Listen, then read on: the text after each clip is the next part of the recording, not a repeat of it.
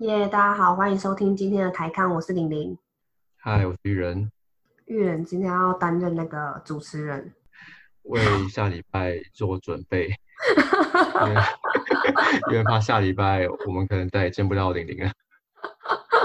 应该是应该是不会啦。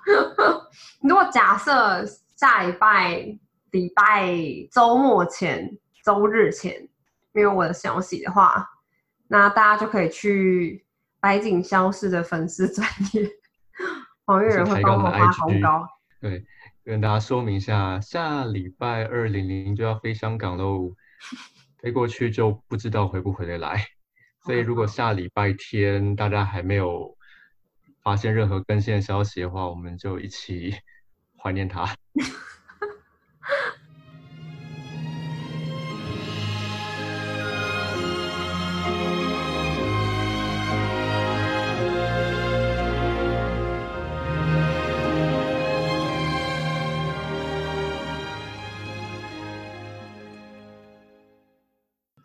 我们今天想要讲讲什么呢？对，我们今天终于要跳脱我们的汉人观点，我们来讲讲台湾的原住民。嗯，我们终于要讲一个不是汉人的故事。我们好像没有还没有讲过跟原住民有关的故事，太汉人本位了。啊，汉人本位我要换对换一下视角。哎，不过上一次我们不是有聊到说，我们每一次都在讲一些台独的一些议题啊，或者或一些人物，为什么我都没有讲一些亲请共的人，或者一些亲共的事件？我后就是来真的认真在想实台湾的故事，台湾故事真的太多，就还来还拍不到他们去。后来我想到一个很重要的点，然后我想想到为什么，呃，比如支持台独的人跟支持亲共的人最重要的差异点在哪里？我找到那个点在哪里，所以我们找不出那个亲共的人的故事。如果就就把人分成支持台湾独立的跟支持呃亲共的这两派人来来讲，我觉得最大那个差别就是一个会靠选择靠自己的力量站起来，然后另外一个人另外一派人呢，就是选比较机会主义，就是谁的大腿大就去抱谁。嗯，所以也就是说，呃，我们在亲共这边的人，他们的想法就是，哦，我不用这么努力啊，我也没有什么特别的想法，谁混得好啊，就谁混得好，谁给我钱，谁就是爸爸。亲共主义有有跟就是有抱中国大腿会比较好吗？但其他国家大腿也很好抱，为什么不抱一下？呃，那是那是另外一个问题啊，就是比如他们的的的认同啊，或者种族或他们的嗯，我的说因为毕的关系，毕竟毕竟中国跟我们的血缘是会是比较相近这样。对，所以在这个我觉得本质上的差异来说，我们就没有办法在支持这个不管是亲共或是亲日或是亲美的这群人找到这么有故事性的的的内容。因为像刚刚讲的啊，中国啊、日本啊、美国啊，其实台湾都有这样子想法的人，都认为说啊，他们混得很好啊，我们为什么不加入他们？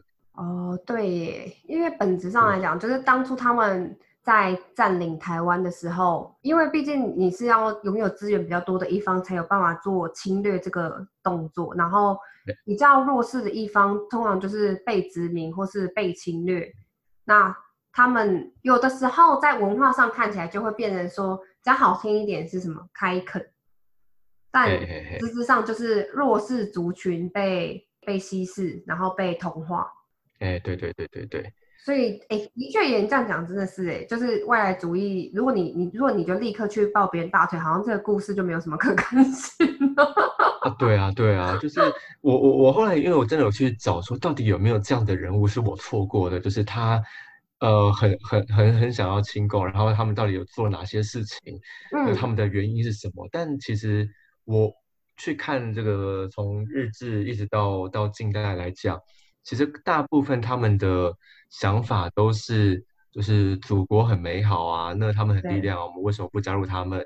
那那都在这个前提之下去做的事情，其实顶多也就是我想要加入你，那你要不要开门让我进去？那我的我在台湾这边的人有没有足够多的人可以跟呃跟着我一起过去？对，但是我觉得有这些故事，但是它的起承转合可能不会是大家预期的那样，就大家可能对会想说，这种抱人家大腿，或是跟着这种殖民政权，然后杀了很多人的人，大家可能会希望他们最后的结局是最后被打回去，或是说最后有一个不好的下场。嗯，我觉得不能说没有故事性，哎，只是它不像大家一般预期的，是会有大家预想的结局。他们通常都过得蛮好的。你想，因为支持台湾独立的这群人，就是想要靠自己的力量站起来嘛？他们就是让自己的声音出去嘛，所以他肯跟你拼命啊。可是机会主义者谁要跟你拼命啊？他没有啊。对啊，因为他就是哪边好往哪边走啊。那我就挑一个路大好走的路，我就不会跟你去那个抛头颅洒热血的去做一些很热血的事情啊。你不觉得像小时候，如果你去嗯公公园玩？就遇到一些小孩，就是白目被欺负，他就会说，他明明就是他先欺负的人，然后被欺负就是他就要说，我要去找我妈妈，我我要去找我爸爸，找我爸爸来怎么样揍我？感觉就很像小时候遇到这种小孩。前几集提出了一个问题，我去想一想，我觉得这个应该就是事情的原因，所以没办法，接下来还是要讲很多可能台独之类的事件，对对对对的的事件了。不会啊，我们会找到一个，就是大家听完那一集会超级沮丧，想说妈，这种恶人怎么最后过那么爽？诶，好像还是有有有有有。对啊，让大家知道一下，就是这个世界是多么不公平。好，那我们就要讲到今天我们要讲的是关于原住民族。先来问一下玲玲，好，就是你对于这个台湾的原住民，大家有发现自从那个玉人来了之后，就是主持人嘛变成像玉人吗？正常来讲不是要我问你问题吗？好，你问。呃，你要问我也可以啦。啊，你有没有问题要问？你先问啊，来，问。就我先问一个很简单的问题，就是你对原住民的印象是什么？对原住民的印象哦，哎，其实呃，在我小的时候，因为我住屏东嘛，然后我念的国中，其实就蛮多原住民的同学。那时候对原住民的印象是，就是他们很乐天，至少我认识的是，就是呃，他们的确是比一般的呃，我们讲汉汉人好了。虽然说我现在我觉得现在也没有分得那么清楚。爱讲，至少我遇到的啦，就是爱讲话，爱讲笑话，开玩笑，喜欢用一些他们的主语讲一些，就是蛮可爱，就是加在前音或尾音，然后就是串联普通话一些句子这样子。然后，可是到了长大之后，有遇过一些团体，嗯，像是我不知道你知不知道，像是前阵子有接触的团体，就叫做原声。就是大家如果有看那个《看见台湾》，就是齐柏林岛的那一部片的话，最后有一群站在玉山唱歌的小朋友，就是那个就是原声合唱团唱，有稍微接触到里面组织内部的一些原住民小朋友，其实发现原住民蛮多不同的面貌，就像是他们其实资源很稀缺，所以他们就是。组织的这个团体，然后就希望能把更多的资源带到山上去给这些小朋友。然后那时候就看到，比如说他们也是有就是很很聪明的小孩，然后也不是大家印象中就是很乐天知命的样子。他们因为处在相对弱势的环境里面，所以其实他们会碰到的问题，就跟我们一般，比如说从地下入户。会碰到的一些处境，其实都蛮像的。就他们可能很小就逃家，或是很喜欢念书，可是缺乏资源，然后过得很不快乐，这些都有。哎，我应该在最前面就应该打断你，因为我就可以下结论。下什么结论？你是不是？对，你想说，你看吗？你们就觉得原住民很乐天什么之类？那个关于这个原住民的印象啊，因为大家普遍都会觉得他就是。普遍觉得他就是很乐天嘛，就是很爱开玩笑什么的。然后我觉得我就要先讲出结论，就是如果他没有这种个性的话，我觉得一一天到晚就会起来革命动乱，台湾就战争打不完。其实你看原原住民在台湾历史真的是非常惨。我觉得今天会讲的这个这个这个故事呢，也算是一个蛮有代表性的事情。它除了这件事情之外，其实到最近一二十年，它还有各种不同的不同的例子。我们之后再来再来讲好了。你是身为一个原住民，然后你想象看，就是你的土地被被被夺走了，对，你的土地被夺走了，你的文化被夺走了，你的语言因为被人口压迫被消失了，然后你的文化也没有了。然后你们族的一族人，然后被汉人常常的拿，呃，经常的被拐去当成雏妓。哇哇！我想想想象到这些，我就觉得哇，我是汉人，我我怎么受得了？可是你看现在还有很多的这一切。对，前几集讲到那个阿美族啊，原本人原本人家的族服是黑色的，可是因为呃汉人喜欢红色，对汉人觉对汉人觉得红的喜气，就帮你改成红色，换到现在。大家都还是觉得是红色，跟我一样。哎，对对对对对，就是像这种事情，我想说，哇塞，如果我是这族人，我哪受得了？对啊，怎么受得了啊？对啊，怎么受得了？我也想说，哇，而且他们又是属于，如果嗯大环境来看，他们就是属于非常非常少数少数人口，我觉得他们蛮难替自己发声的。嗯，其实现在其实是有啦，但但他的声量，对对对，声音很微弱。嗯。那我们今天就要来帮这个，而且他们可能一次站出来就要讲十件事情，就太长，真的太长太长太长，对，太长了，能讲性。好，那我我们真的很多，真的很多。我们先讲先讲一下今天的内容好了。那我们今天会讲的，就是一个，哎，你知道现在台湾有有几族吗？十三族吗？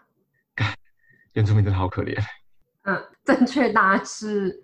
呃，正确正确的观定是目前是十六族啦。啊，十六族。啊，从日本时代就是那时候认定就是九族嘛，那现在认定是十六族。那再问你一个问题哦，你知道目前啊，不管从日本的九族，现在的十六族，这个几族到底是怎么划分出来的？你猜猜看。我猜猜看，是用地域去划分吗？还是用文化不同的语言，就他们如果没有办法互相沟通的话，你再猜猜，再猜猜看。血统？呃，还有吗？还有吗？不同的语言文化，这些都不是哦。地域、血统也不是，那还有什么？好，我可以跟你说，你刚刚讲的那些全部啊，都有可能是，都有可能是的意思就是，我们现在没有明确的规范，怎么来分这几组？那他们是怎么分出来的？就是请一些专家学者，然后一起讨论，说你是就是。哦，真的吗？对，真的。甚至你现在就去去那个呃，像原住民委员会的，你去你去查这些我们几族到底怎么定义，怎么被分出来，他只会跟你说目前尚无明确规范，大概就是像这样的解释。那实际上也真的是这个样子。嗯，对，所以其实目前就算我们认知到的十六族好了。里面对很多人，里面对一些族人来说，他可能我其实我觉得我不是阿美族，但你说我是阿美族，对，这种例子也是有的，是吗？对啊，我就在想啊，如果假设是专家学者说你是，就是会不会他们自己有的对文化的认同是觉得哦，搞不好我们觉得我们两族其实可以算是同一族这样。哎，你说到重点，其实这个我是打算讲完故事再补充这些，但我们先讲到。好嘞，对，没关系。那其实啊，就像你刚刚讲的例子，就真的会发生过，然后就在你家乡附近，就是屏东那边，大部分都是呃，有没有大部分？就很大一部分的是卢凯族嘛。嗯，你有听过一个传说，就是卢凯族有分真卢凯族跟假卢凯族吗？没有听过哎，哎，没有听过卢凯族哎。哎，他卢凯族他在。他有一个在靠近高雄那边有一个下山社，就是下面的下一二三的三下三社。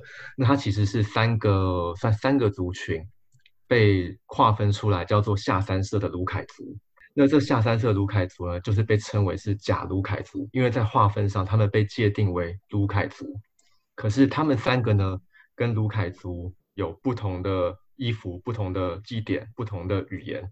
嘿。他们好对，然后这呃这对这三个族群呢，这是在靠在屏东跟高雄的边界，万山茂林跟多纳这三个这三个地区，甚至有一个呃，如果你去问最常被提出来讲的一个例子，就是在雾台这边的卢凯族跟茂林这边卢凯族，他们有一样的字，但是是完全不同的意思。像呃刚刚讲说这方言完全呃这个这个讲的话意思完全不一样嘛，所以他们也会常出闹出很多笑话。然后最最有名的例子就是雾台的的同一个字雾台的意思是叫你是欢迎客人请进，可是，在茂林这边它的意思是叫你滚开。然后在同另外一个同样一个字的意思，在雾台这边，它的意思是叫你请你回来。嗯然后在茂林这边，它的意思就是骂人的话。嗯，所以他们其实沟通上也会差异其实超大哎、对，那跟你讲，在 这三族，目前我们是把它分为在卢凯族里面，然后我们把它称为假卢凯族嘛。对，在日本时代，这三个下三社这三个地方是被归为排湾族的，所以就是一一一的时间，它其实是分类也不一样。那其实这三个人，这三个族群，这个假卢凯族这三个族，他实际上的身份是什么呢？其实是呃各自三个是，你可以把它认为是三个完全不同的族群，但是目前政府还没有认定。嘿，所以他们就没有对办法正式的对外说，哦，我是一个什么什么什么族这样。呃，因为我觉得外人并像我们在看，我们不了解他们的文化的话，我们就会觉得那你就是卢凯族啊，对对对对对，所以这个就是误会。对，所以这就是刚刚一开始提到的那个问题，就是嗯我们怎么来界定他们是同一族？因为没有明确的规范，然后所以每一族都认定方式都不一样。这三族就很衰啊，日本时代被排在被排在一台湾族，起啊，然后现在是你就同一族。班。对，那这三族呢，其实在他们小部分的那些族群里面，认为自己叫什么名字呢？这也可以说给大家听听看了。就是三个族的名字都很不好记，在万山、茂林、多纳这三个族群呢，分别他们希望他的正名的名字叫做欧布欧布诺霍族、嗯，德勒日卡族，跟古纳达旺族。嗯，对，就是一个可能近十年他也没办法，很应该很也很难对，很难很难被认定的一个族群啊。但是讲这个故事，就是其实我们对于这个文化的一些认定，其实都不是很成熟的，就是大家觉得说我们常听到好像就很 OK 啊。对啊，对，其实，在台湾还有应该有数很多数十，可能会到不知道有没有到上百的不同的族群，但是只是没有被承认而已。他们就很嗯像，不知道你成长过程中有没有遇过那种双胞胎或是三胞胎的小孩，哎哎，就他们明明就都各自有不一样的名字，然后各自都有不一样的性格，可是外人却是总是会觉得你们就一样啊，认不出来谁是哎，谁。对对对，哎，你们都一样。就跟那个可能外国人认这个你们台湾人跟中国人都亚洲一样啊对，对，你们都一样啊，就像鼻子都一样，都一样，对对对，边恋族，对，你们就都很爱笑啊，你们不是都原住民吗？对啊，所以我觉得原住民在台湾的很弱的经历真的是蛮惨的。好了，那我们来讲我们的，总要讲一个特别凄惨的故事给大家了解一下。给大家知道一下，就是在原住民到底是有多欠，因为近年来其实很多人在，就是政府有一直在积极的做转型正义这件事情，可是那个都还是局限在，我觉得都还是局限在汉人的部分，原住民完全还没有什么听到这样子的声音出来，但他们其实当初所受到的，呃，比如说镇压啊、侵略啊。绝对没有比那些比如说二二八的精英啊那些人来的少，觉得他们应该是最多的。但我我觉得这个就是以我个人自己经验分享，我觉得真的要感谢他们，就是乐天知命啊，什么都不在乎啊。可不他们不是不在乎啊，只是就是你知道有些人就是表面上看很快乐，然后实就实际上苦都往心里吞这样。你知道之前有一有一次，我跟我朋友去呃哎去花莲吧，然后就跟着部落的朋友上山，嗯然后我的朋友就很很好奇的就问他说，哎，你这什么刀啊什么的，然后他就他就把它拿出来就秀给他看嘛，然后我朋友就说，呃那那就是就是翻刀嘛，就是那个大家讲环纳的那个翻刀，然后结果啊我比那个那个部落朋友还要生气，就说、呃你怎么会讲他翻刀？然后结果反而部落的人自己都觉得这没什么啊，那就大家叫翻刀叫翻刀，他也不在意。那其实像这样子的部落的人其实也蛮多的，对，所以我觉得也可能因为这样子的关系，你很多事情想推没办法推，因为他们自己本身应该最在意的人都也不太在意这件事。哎，对对对对对，我自己的有自己的经验是这样啊。可是或许是他们没有意识到这件事情其实是有一种贬义在里面。那我觉得很难说，就像阿美族的例子来说，他们也都知知道的人都知道啊，就还是我的原本颜色就是黑色啊，可是红色大家用用久了那习惯了，那也不用再改啊。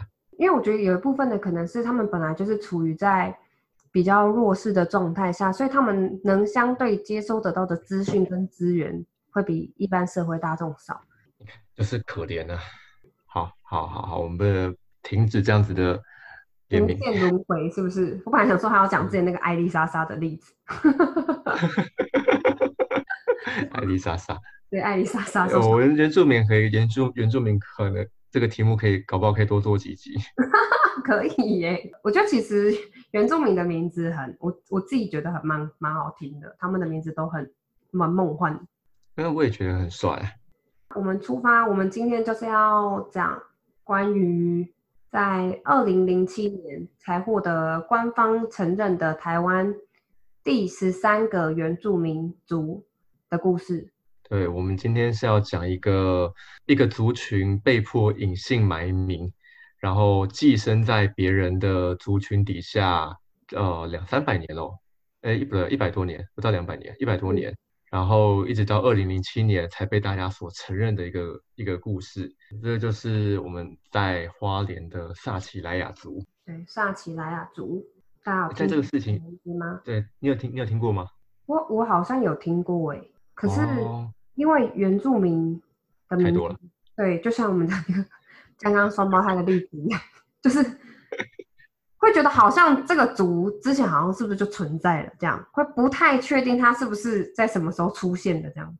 然后这个萨奇莱雅呢，他在清代的时候，他就一直也在花莲这个地方。那他原本在花莲的呃族群范围也都还蛮大的，但是因为发生了一场战争的关系呢，就就可以说有一段时间他在官方认定上面是一度消失。然后就像刚刚说，后来才对，后来才才出来。那中间到底发生了什么事呢？就是我们今天故事的重点。哎，对，就是我们今天的重点了。大概快速的跟大家讲一下这个事情是怎么发生的。其实，在在清代的时候，这个汉人跟原住民之间的纷纷扰扰，或是或是争斗，都不会少。这个前前前后后有很多的纷扰，那总后有一个导火线。那这个导火线就是因为汉人是没有经过族人的允许，然后进到他们的土地，然后开始就是起了争执，这是一个导火线。那在之前呢，又包含了包含汉人就是在粮食的问题上欺，就是欺压原住民，或是到欺负当地的族人女性，那种种的原因，然后让这件事情爆发了。那这个爆发就不只是。我要找你理论这么简单，而是我们要找呃要把兵力全部聚集起来，我就是要来跟你打起来，对，就是打起来。这在中间呢，其实这是一个汉人跟在因为地区的关系，这个原住民族的阵营这边有格马兰跟萨奇莱雅族，他们结成联军。毕竟毕竟汉人一定是多数，相对弱小的族群跟国家就会开始找其他的同盟国。所以他们就两族就结成联军。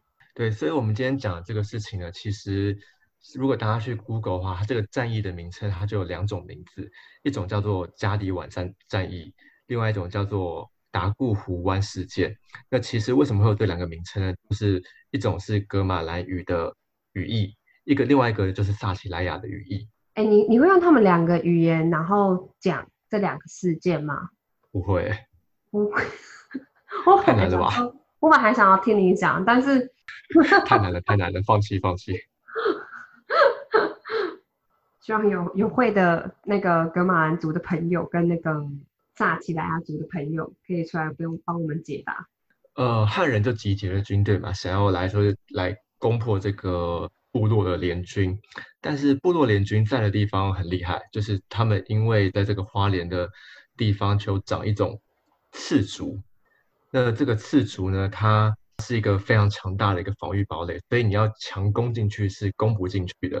哦，那有一种说法是说，在他们的那个堡垒啊，在这个事件发生之前，他们的这个刺竹已经，呃，因为长得非常久，所以它已经刺竹已经围绕超过六十圈，然后那个竹林推测也大概也超过三百年历史了，所以也是一个让汉人的军队非常头大的一件一个一个防御措防御措施。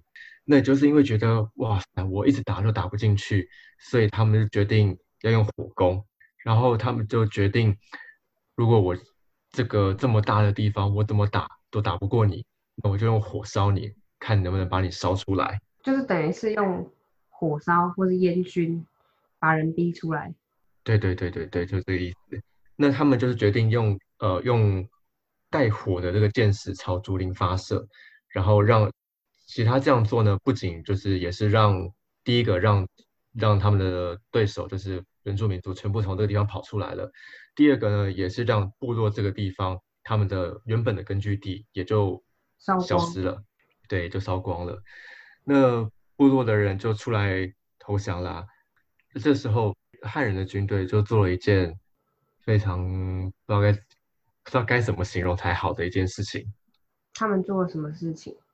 就是当这个原住民的头目出来了，他跟他的妻子一起出来了，他们决定说这样不行啊，我们的这个这样烧下去，我们整个族都要被烧光了，所以他们就有点就是责任在我的一个一个心态，就决定说，对对对，就是为了我的族人们，所以这个头目跟他的妻子呢，就决定要前往这个清军的兵营就投降。那汉人也就很呃很顺利的接受他们的投降了。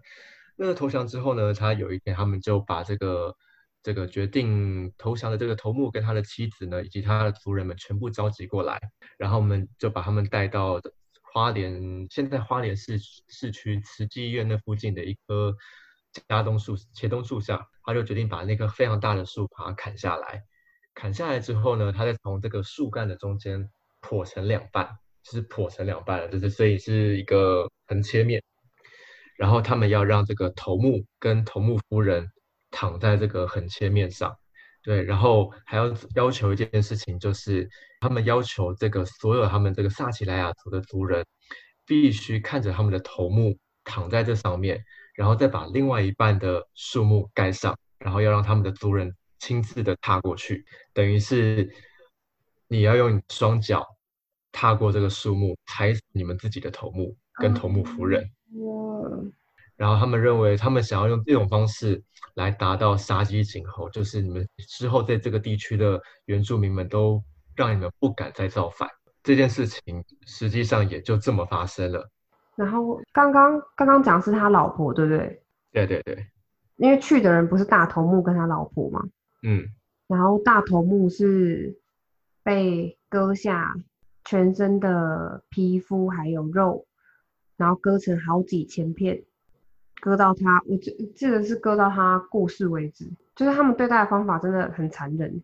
对啊，然后哇塞，我这个完全就是一个，哎，其实我们这一集原本是要也是啊，是一个做适合拍成电影的一个内容。嗯，但我也觉得，我也觉得如果这样子的内容。是一个活生生的历史，然后搬上大荧幕，让更多人知道这件事情，我觉得是蛮有意义的一件事。对，电影发生的事情都不都不是最恐怖的，恐怖的是就是现实生活中真的发生的事情。那后来这个头目跟头目夫人都都过世了嘛？那在后来剩下的萨奇莱雅族人呢，也就是因为认为，也他们也就知道这件事情嘛，牺牲了我们的头目跟他的夫人。为的就是保住我们这一族在之后还可以继续不被灭族，还可以活下去。所以他们他们其实也认为这件事情实在是太惨了，他们再出来都会变成一个剑靶。所以后来他们就决定就是呃，算是隐姓埋名，把自己的名字萨奇莱雅族这个名称给挂给给剧剧组人旗下。也有一种寄寄生上流的感觉。这件事情其实大概分成两个两个族群，就是剩下的这些萨奇莱雅族人呢，大概一个就是隐居在花莲的阿美族下面，那有另外一群人呢，就是决定要离开这个地方，那么他们就他们就翻山越岭，一直到现在的桃园。就逃了这么远，所以现在在这个现在如果看萨奇莱雅族的分布的话，一批大部分主要是在花莲的北部，然后另外有一批人跑到台台那个跑到那个桃园去了。那这件事情呢，其实后来也变成这个萨奇莱雅族一个特有的祭典，叫做火神祭。那为什么说今天黄玉仁才是主持人呢？因为他自己本人就去现场参加过火神祭。哎，对对对，然后。其实火神祭在，因为刚刚在花莲跟桃园两个地方都有族人嘛，所以这两个地方其实也都有火神祭，也就是为了不要忘本啊。他们两个是各自分开在桃园跟花莲办吗？就是他们是不是同时办？就是是两个个别的活动，还是他们是一起的？只是说他们在分分隔两地这样？时间不一定会相同。嗯。因为对对对，但是主要都是会纪念当时的这个事件。然后，如果大家听到这边，如果大家觉得这件事情你也觉得很有感，你想要去参加这个祭典的话，就是跟大家呼吁一下。因为我现在我不确定还有没有，像之前呢，大奇莱雅族的火神祭很多是由花莲市政府主办的。嗯。然后我觉得这件事情很糟糕。怎么说？因为我有路过过花莲参花莲市政府办过的这个火神祭，我觉得它完全完全把它变成一种太观光了吗？观光，然后一种欢乐的气氛，然后还有活动主持人。你说变得有点像是阿美族的丰年祭那样，是在庆祝一件事情，而不是是在纪念一个很壮烈的啊。对对对对对，就是那种感觉，然后就让。就是你花莲市政府就专搞这种事情，知道然后就是包括包括他也会办那种联合丰年祭，就你不一定是同一个族人，你不一定是同一个部落的人，他会把你们全部召集起来，然后就说，嗯，我们就做一个盛大的庆，对对，做一个盛大的庆典吧。就是我我我觉得阿美 fit 萨奇莱雅 fit 全台的，对对对，全部连在一起这种概念。然后我就觉得，就我就是很不屑这种事情啊。然后可是，因为毕竟本来每一个族，他们又不是每一个族都有丰年祭，那要怎么联名办丰年祭？他就不管你啊。但其实，哎，其实蛮多观光客还蛮买单的，蛮吃这一套，对不对？因为大家，因为因为大家不了解啊。对啊，你看多可怜。我说原住民，原住民可怜啊。对，然后那我我自己有去过这个他们部落里面举办的。火神祭，嗯，然后我真的要说，这个是我参加我跑过这么多原住民汉人不同的庆典祭典以来，真的我唯一一次在现场哭了一次祭典，这么感动哦！真的，我我在现场我真的是看到哭。你觉得哪一个部分最触动到你？我觉得是整体的氛围感，然后。毕竟你你你去之前你就知道这个故事嘛，你也会知道知道说，毕竟我去我知道他们是主人，他们更了解这个事情是怎么发生的文化的脉络。对，那他们这个祭典他们的过程会怎么样呢？他其实会先在部落的一个空地，他会先盖一个大概一点五层楼高的一个大的很大的一个茅草屋，然后这个茅草屋里面就会放一些水果啊祭品啊去。纪念他们的祖灵活动的活动，应该不能讲最高潮。活动的最大的那个也不能讲节目，我知道怎么讲才好。活动的重点好，哎，厉害！活动的重点呢，就是他们觉他们最后呢会把这个很大的这个茅草屋，连同里面的的祭品一起烧掉。然后这个烧掉的时候呢，在茅草屋的前面就会站着一排的女祭司，然后他们一一手呢会拿着，呃，我忘记是葱还是蒜的一个植物，因为他们相信这是一个可以跟灵界沟通的一把钥匙。哦，对，所以在那个当下呢，就是他们会放火把这个茅草屋烧掉，然后烧掉的同时，女祭司不会退场，她就会在这个大火前面，一手拿着这个这个葱或蒜，然后开始呃唱他们的歌谣。然后当下我就是当下的时候，我就很被那一幕打动，就是我觉得那一幕，我内心觉得觉得很壮烈，可是我又觉得很像电影画面。尤其是如果你身在现场的话，你可能远远的看，你都可以感受到那个火是非常大的，因为它都是茅草屋，又一又做的很大，所以你火点下去，那个火会更大。你远远的看都可以感受到那个火的时候，你可以想到，可能他们离你。呃，那排祭司是可能距离那个那一团大火可能只有五六公尺不到，近就对。但是你离那么远都感受到火的热度，更何况是他们站的这么近。然后当下那个氛围就是他们唱着他们的歌谣，然后天空又会洒下那个被火烧的灰灰烬，然后我就觉得哇，那个画面很有故事，很漂亮。我觉得。最后，我我觉得我最被打动的点是他们要他们唱完他们的歌曲，然后要这个祭司要收队的时候，我才第一次看到那些祭司上面的脸上的表情。其实我们都一开始看到都是他们背后在唱歌的背影，转过来我发现每个祭司都是哭，都在哭。对，然后就是我那一幕的时候，我就觉得很内心有个很强大的冲击，就是我觉得好像。呃，虽然你本来就知道这个故事，可是你来到现场感受那个画面，跟真的感受到他们的情绪的时候，我觉得那个、那个、那个冲击感是更强烈的。应该是，我觉得他们应该对他们自己的，就是呃，能够在经过一百差不多一百三十年左右，又失而复得的这个文化，然后除了慢慢要重新爬出自己的文化之外，然后。我觉得《火神祭》对他们来讲应该是非常不容易，不是只有我们想的，就是每年一次那种迎王庆典这样，就是他们光要办这个《火神祭》就已经是非常不容易的一件事情。毕竟他们已经一百三十年都消失在大家的眼前，然后一百三十年没有办过这个祭典，他们要重新办这个祭典的时候，不是只是办这个祭典这么简单，他们还要先回去。了解他们祖先的文化历史，然后做了很多功课，知道很多祭祀的一些美美嘎嘎，还有这些文化脉络来源，然后做很多事情才有办法办这场祭典。对，所以我我真的是很推荐大家，就是如果有机会的话，去感受看看。你会不会想去啊？我会啊，我会啊。你要揪我吗？呃，我记得他好像是每年的十月份啊，今年有机会可以去看看。他们有对外开放吗？这个汉人没有在管这个的。哦，你说他们想去就去，就是他们没有先过人家的意思。但是汉人想去就去啊。汉人是很大法哎。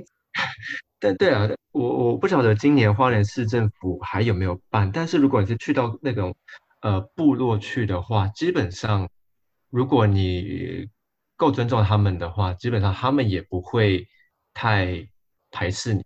那所以如果你你建议大家去的话，就是推荐对这个活动有兴趣的朋友，你会建议他们怎么做？先去请问当地人吗？还是说有没有什么一个比较好的方法？其实我我我觉得大家就是到现场试相点，因为就是会有很多那种摄影师或者是，可是为了要抢拍画面，然后就挤到人家前面去，还不管人家现在在干嘛这样。哎，对对对对对，我真的跑过很多祭点，真的遇到蛮蛮多这种人的。嗯，对，或是人或是挡住人家队伍要进来的路啊，或是人家正在正在就是做仪式的时候。然后就是挡住人家的动线呐，或是还需要别人去，他说：“哎，后退后退。”镜头直接戳在你鼻子前面，对啊，这很对啊，这真的不是很好啦。所以大家就是就是你建议大家如果建议如果大家去的话，就是罩子放亮一点就对了，就是看一下看就是看一下大家现在在干嘛，然后配合当地居民还有原住民的祭祀活动的流程这样。对，然后呃，今天这一集结束之后呢，我就会把当时我去这个火神祭的拍的一些照片呢，大概就上传到抬杠上面，让大家大概看一下那个大概会是什么样子。对，而且这是黄玉仁本人到现场亲自拍摄。对，你哎，你觉得你到现场你看到这个，你会不会哭啊？我觉得我也我也可能蛮有可能会哭的，因为我对于一些就是别人亲身经历的事情，我都会蛮有感触，因为那不是电影，他们是真的有亲自在那个年代这样走过来。真的，我我我去之前，我从来没有预想到我会看到哭。如果你想象到有一天啊，就是如果真的有人把这个家里碗事件搬上大荧幕，嗯，你会想象那个感觉应该也会是蛮好看的。我觉得会很壮烈，你不觉得这些这些人都会有一个共同的？我们讲的这几集来，大家都其实就是很很悲壮哎。对对啊对啊对啊对啊对啊。那他要被这样切下那么多几千片的皮跟肉，然后太太是要被。不知道踩到第几脚的时候，整个被压扁在那个树木洞里面。啊，所以我一直觉得这个原住民在台湾，真的他人欠他们很多啊。所以，我呃，如果如果有后面才才听到的观众的话，就会呃会之前我们有聊过一个问题，就是如果我们想象如果有一个就一个台湾共和国啊，然后它是会是什么样子？台湾独立真的成功的话。对，然后那时候我就说，如果我的想象就是，呃，原住民是自己治理自己的，他们有自己的区域，就是我我，对我觉得如果可以的话，我觉得这样是最好的方式。呃，我先，那我想要来补充一下，就是距离现在没有很远，大概一九九零年代吧，大概距今也就三十年前，没有很久。大概在那个时候啊，大家是想说，其实那时候的风气跟现在不太一样嘛。那时候还有很多的，还有很多的厨妓。然后大家猜看，这个厨妓最多的地方在哪边？离岛。你猜离岛？对。厨妓最多的地方就在花莲的秀林。那在秀林这个地方，完全就是产地直送。我刚刚不是说离岛很多吗？嗯。是因为我看到他们说会直接送到从本岛运送到离岛去，可能也是秀林送过去的吧。嗯，而且他们惨的地方就是曾经有做过一个 做过一个统计，就是呃秀林这个地方的厨妓问题很严重。那大家想说这个问题可能就是是不是当地的这个经济不好啊，就卖小孩啊什么？没有，没有，他们都是被骗去的，不止骗去，还被拐去。可能你走在路上，你突然就被被失踪了，然后接下来你就是会呃，对，就在火场里面了。那曾经有做过一个统计，就是在那时候大概是呃八二，在也是九零年代，当年呢大概有一百一十六位的十六岁以以下的失踪少女，太好多。然后一百一十六人里面呢，其中是原住民的比例就照了。就占了百分之九十六，对，所以，呃，当当地的这个雏鸡问题很严重。然后，其实我在我大学的时候，我就有知道这件事情。然后，我其当时其实我我我去了秀林这个地方，我其实很想要找说，呃，还有没有这个东西，我可以找到些什么？但我后来的结果是我没有找到。一个，比如说一个什么公寮或是这样的地方，但是我知道是在我大学的时候，这件事情还存在。真的吗？还存在吗？还有这个状况？对，还有这个状况。但是我我我那时候都都什么年代啊？哎，对啊，对啊，对啊。其实这件事情当然并不像一九九九零年代那个时候这么严重，但在我大学的时候，我就是我我所听到的是这件事情。还有还在发生，但只是没有那么更台面下，更大。对对对，更更台面下。嗯，好惨。这件事，对这件事情是第一个我想要跟大家分享，我觉得原住民真的很惨的第一个事情。那第二个事情呢，就是有点回到我们一开始讲的，讲到就是我们目前认定的族有十六族，那有更多的族是没有被认定的。那在没有被认定的情况下，当然你的很多的可能权益啊，什么东西都就根本没这件事嘛。对啊，那会就会发生一件事情，就是不晓得你有没有听过，大概现在大概五六年前吧，那时候有一个关于原住民蛮大的新闻，就是就是有那时候发现有蛮多一个呃，只剩下一人会讲族语，嗯，会讲族语的人口都凋零，都是那些年纪很长的长辈对，只剩下一个人。嗯，然后当时在二零一五年最有名的例子就是八仔族，你有听过吗？有听过吗？没有哎、呃，八仔族现在还在，但是当时在二零一五年的时候，是八仔族的最后一位老太太，她被认定是最后一个会讲八仔语的人，然后她在那一年过世了。然后就没有人就没有人会讲这一组的语言。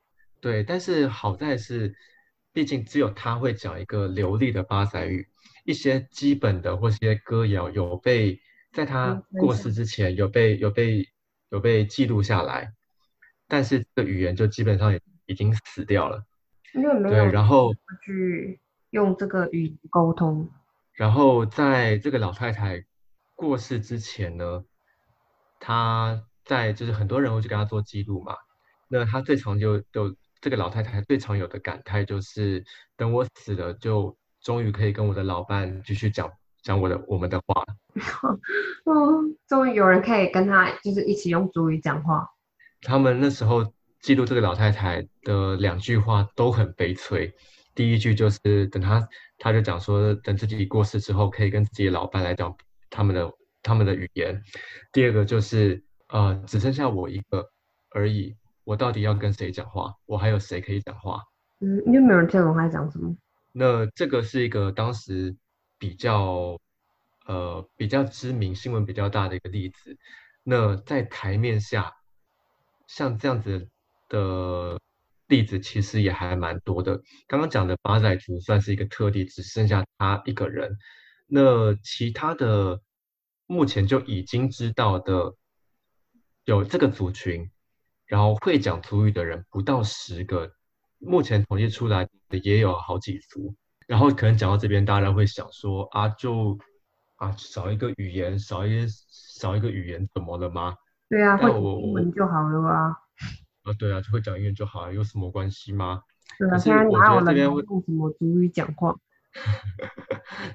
对，今天就是刚刚呃，算是讲一下我自己的一个观点，就是这个语言它代表什么？其实我觉得比较重要的意义就是一种语言就代表一种观点。就举例来说，就是像知名的例例子，像比如说爱斯基摩语，描述雪的状态，就可能有二三十种不同的状态，这个在嗯中文是没有的。譬如嗯说泰文去描写你的性别状态，可能有二三十种，这这个这个在中文是没有的。对，那我觉得每一种语言就代表一种观点，一种你看世界的方式。等到我们看世界的方式越来越少的时候，也就等于是，对，也就是我们之间的差异性跟我们的观点越来越统一了。那这件事情，我觉得是危险。对，所以我觉得语言的重要性在这边，就是当我们有知道不同的语言，有不同的观点切入，不同的观点去了解这个世界的时候，嗯，呃，那你你的视野是不一样的。就是当全世界都你走在哪里都一样，你讲一样的语言，你吃一样的食物，连锁食物就是麦当劳啊、肯德基啊，就是你走到哪里都一样的时候，你不觉得这个世界很无聊吗？那不就是台湾的夜市吗？没有啊，夜市还是 夜市，呃，夜市还是有一点点的不一样。但感觉蛮像的啊，就是啊，我们都讲应该，我觉得，我觉得，我觉得你举错例子了。你应该要说就是各地的老街，哦，你不觉得从？北到南的老街卖的东西全部都一模一样吗？对，你看，这就是嗯我们少了一种语言的后果。所以我同意同意你的你的观点。哎，不过刚刚那个厨技的，我觉得我想要补充一下。嘿，我看的例子刚好跟你是反过来的，就是你是讲那个就是厨秀玲技然后被拐的人很严重。嗯假设军中乐园就是其实就是他们的等下点，就是军人会去的那些妓院。嗯，如果出现一个汉人的话，是非常大的一件事情，因为他们觉得汉人是高等的族群，所以会有，比如说今天来的是什么什么省的谁家的女儿汉人的话，被他们知道的话，那一个省的那一个省的军人，就是跟国民政府一起撤退来台那个省的军人会暴动。因为他们哦觉得他们的身份受辱了，所以从这个推回去，你就会知道军中乐园里面是不会有汉人，很少很少很少汉人会出现，大部分就是你讲都是原住民，或是一些那时候的罪犯，就是他们那时候会给女性的罪犯两条路，要么你去服刑，要么你签一个自愿的卖身契，说你愿意来军中乐园服役。所以他们其实是视原住民的雏妓是一件非常理所当然的事情，就是对照你刚刚讲的那一点。对啊，在那个时候大概是可以可以想象这样的状况。怎么办？我们今天这一集好像有点沉重。那那可是没办法啊，这集本来就是它有从种族，然后到事件，然后到的确到现在现代，嗯，对于原住民这种，不管是替他们呃为以前的历史平反啊，这些也都是目前社会上的人，我觉得还都是蛮消极的，的确是蛮沉重的啊、那越沉重嗯。才让大家知道说，其实这个问题才是应该是应该是大家可以试着去多了解，然后知道他们遇到的一些困难啊，或是说他们曾经有被对待的事情，因为呃，就我们刚刚讲，政府也只做到转型正义，也还很少会到原住民的身上，包括我记得查资料，跟之前比起来，其实原住民的资料真的是相对少的。讲沉重的事啊，的确这件事情就是蛮需要大家去多努力去看见。哎，我们到现在这个到到现在适合拍成电影的这个好像也呃五集了哦。对啊，五集，我们是不是讲完啦？对啊，讲完了，适合被拍成，其实也不止这五集啊，海湾还有很多好的故事值得大家去看到跟发现。只是那时候玉人跟我提的时候，就讲说大概我们可以讲个五集这样。如果这五集这五种五个内五个主题，如果其中有一个拍成电影的话，你会最想看哪一个？有一个拍成电影的话，我们从第第六集开始嘛，第六集是郭背红，还是第五集啊？啊，第五集第七集郭背红，还是第七集？我看自己不记得，自己不记得自己的集数是哪一个？完蛋了。第五集在考驾照了。第一集是郭背豪嘛，我们复习一下，啊然后第九集是那个太原太原监狱事件，然后第十集是谢文达，然后加上今天这个是呃下期来要组的《活神记》，嘿，我会比较想要看哪一个哦？或是你觉得哪你或是这你觉得最哪一个你最想要把拍成电影？如果以社会上要帮助社会上的弱势来讲的话，很靠背，这样好像自己一副，呃，就会讲出这种话很靠背，好像自己一副就是就是优于人家的意思，没有啊，就是对我大汉人血统，对啊，听起来很不舒服，但又不知道怎么讲比较好，好烦哦。我觉得，我觉得萨奇莱雅族这个，因为他们的故事性、讲故事性，我觉得也蛮够的，然后文化也很够，然后我觉得他们也很需要被人家看见。萨奇莱雅族这个可能会目前会优先吧，对啊，但是如果要震撼程度的话，我觉得可能是郭背红那一集。哦，其实我我也觉得郭背红这个大概是太适怎么想象都会觉得哇塞，那是一个什么国片的经典，会成为国片的经典画面之类的。对啊，大家有兴趣可以再回去听第七集郭北红。搞不好，搞不好等郭背红过世之后，过世以后，对，过世之后，第七集就一直一直在讲人家过世之后会怎样怎样，讲到这集还在讲人家过世之后怎样，我们到底有多希望人家过世？对，因为在他活着拍的时候就很麻烦吗。哦，会有一些争议性啊，是啊。对啊，尤其他现在跟以前不太一样。的确是以震撼程来讲，我觉得他那一集很，而且。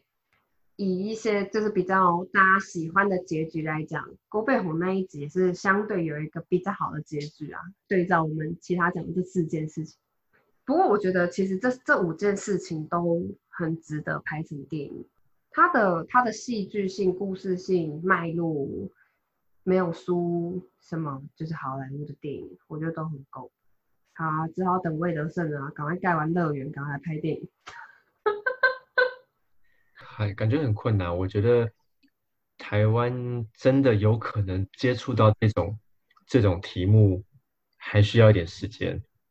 不过我觉得有慢慢的就是至少跟以前以前比起来的话，近几年的确是有看到比较多这方面的作品，不管是电影，虽然说是真的还是蛮少，但是电影，然后也有看到根据一些。台湾历史人物改写的剧本或是小说，这些的确是慢慢有，就是比以前多很多了。虽然还不够多啦，但是就是至少有点就是有在进步嘛。嗯，是啊，整体来说还是有在有在进步了。你为什么听起来不认同？呃，是啊，整体来说是是有在进步啊，但是。在缓慢。对，可可是可是可是也很难说，因为真的上一部有接触到这种波动大家敏感神经的电影，可能也也蛮久，也是赛德克巴莱了。赛德克巴哦，对对，但是其实那时候有一个有一种讨论是，其实你要拍这一种电影这种题材的时候，一定都会有很多不同的声音，即使像赛德克巴莱的时候，其实你回去查查当时的新闻。还是有很多的声音会说，呃，你这个就是特定的政治立场啊，然后觉得你有失公允啊，然后或是甚至你到近几年，比如说像这种角头好了，就会有很多记者去问说，那小朋友要怎么办？那你有没有一个乖乖大家都都圆满的结局？他还是讲这些事情，一个比较，就我们讲就是主主流的观点去看。待这些文化，对，我觉得这个事情就是一个很扼杀创作的一件事。多多元文化的，我觉得很难得。台湾是一个这么多元的文化，大家可以把心胸放开嘛？对啊，啊，剧情开头、内容、经过、结局都跟你想的一样，那有什么好看的？看屁看，对，看屁看，这个世界就变无聊哎。对啊。嗯，应该是说还是有很大的进步空间啊。不过至少我们这个整体是有在往前进，但还需要大家努力就是。